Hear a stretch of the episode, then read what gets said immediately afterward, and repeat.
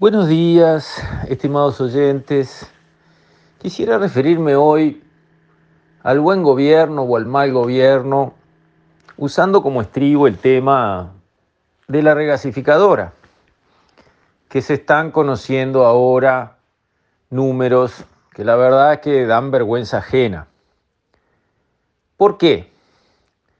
Porque cualquier gobierno puede emprender un proyecto, una iniciativa que considera interesante, valiosa para el país, y después los cambios en los factores eh, del entorno, los mercados mundiales, las situaciones, pueden llevar a que aquel emprendimiento que parecía inteligente, sensato y enriquecedor para esa sociedad, ese emprendimiento termine fracasando.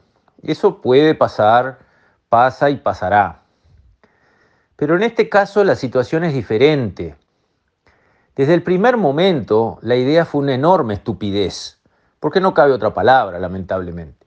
¿Por qué fue una estupidez?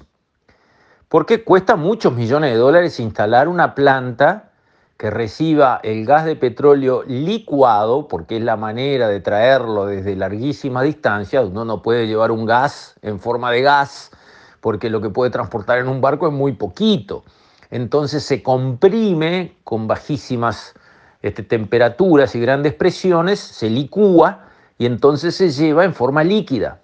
Y después, para poderlo vender, para que sirva de energía para una caldera en una fábrica o para la cocina de una familia, hay que volver aquel líquido que importamos, transformarlo otra vez en gas. Por eso la planta se llama una regasificadora.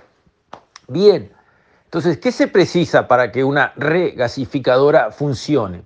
Se precisa que entre por un lado el gas en forma líquida y que por el otro lado de esa planta industrial, que transforma un líquido en un gas a través de un proceso que es la tecnología que es, haya una demanda por ese gas que sale, ¿correcto? Bien, ¿qué tenía el Uruguay para hacer una regasificadora? Bueno, gas propio no tiene, como no tiene petróleo. Eso se puede arreglar se puede importar, como importamos petróleo, en vez, que, en vez de venir un buque tanque que trae el petróleo y lo descarga en la boya petrolera y se viene por un gasoducto hasta la refinería de Montevideo, se podía traer un barco que en sus bodegas trae el gas licuado y que lo desembarca en, un, en vez de una refinería en una regasificadora que se quería instalar ahí atrás del cerro en Montevideo. Entonces, bueno, no tenemos ni petróleo ni gas, pero lo podemos traer, sí lo podemos traer. A ver la punta de afuera, la demanda. El 90% de la demanda desde el primer día siempre fue Argentina.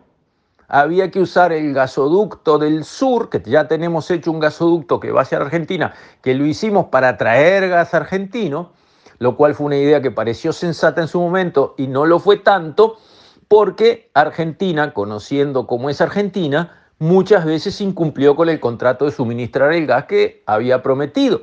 Con lo cual industrias que se reconvirtieron para usar el gas argentino que venía por el gasoducto, después tuvieron que buscar otras energías para sus calderas, porque el gas argentino a veces estaba y a veces no. Y las industrias precisan trabajar todos los días. Entonces se pensó, ponemos la regasificadora y le mandamos el 90% del gas que vamos a hacer pasar por esa planta para que sea económicamente rentable, se lo mandamos por ese gasoducto para atrás a la Argentina. ¡Qué brillante idea! Pero qué gente más inteligente, qué estrategas de punta. Faltó pensar, Argentina tiene gas y tiene la demanda para el gas. ¿Por qué no va a poner, si precisa, una regasificadora, dos regasificadoras, tres regasificadoras? ¿Por qué no va a poner ella sus plantas? Si ella tiene gas, que lo tiene en el sur, lo puede traer también por un barco si corresponde, si no le justifica poner un gasoducto, y lo utiliza en su propia planta al revés. Por ese caño que ya está acá, nos manda el 10% del gas que su regasificadora produzca. ¿No les parece que es más razonable? ¿Qué harían ustedes si fueran argentinos? ¿Pagarle la regasificadora a Uruguay en base al consumo firmado y obligatorio de 90% de su producción para que Uruguay pueda tener su 10% disponible con una planta propia? ¿Les parece que un país hace eso cuando tiene el gas, tiene el consumo y, y puede poner la planta donde se le plazca? y tiene el caño para mandarle ese 10% al Uruguay si quiere.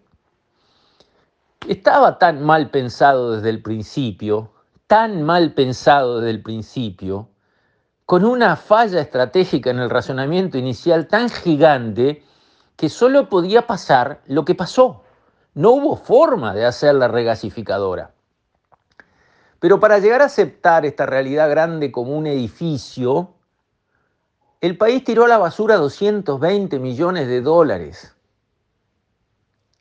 Una fortuna para este país. Es lo que piden los ministerios que tienen más emergencia social. Piden, por favor, denme 200 millones de dólares.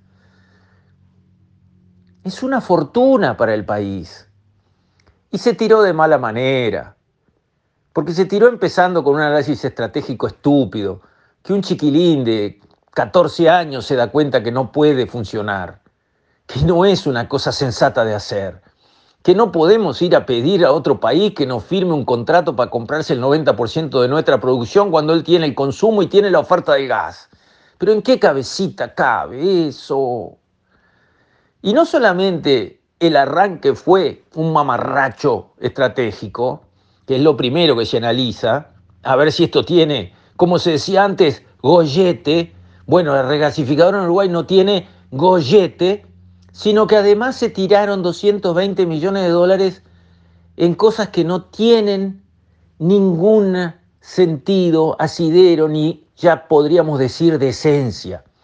Una empresa que no llegó a existir, porque no llegó a tener una planta regasificadora, pagó maestrías, posgrados de alumnos, pagó masajes, pagó gastos que son impresentables lo cual transforma una mala decisión política espantosa en el plano estratégico en una chabacanería, en una chantada de quinta categoría en los gastos menores que allí se generaron, todo lo cual constituye una vergüenza nacional.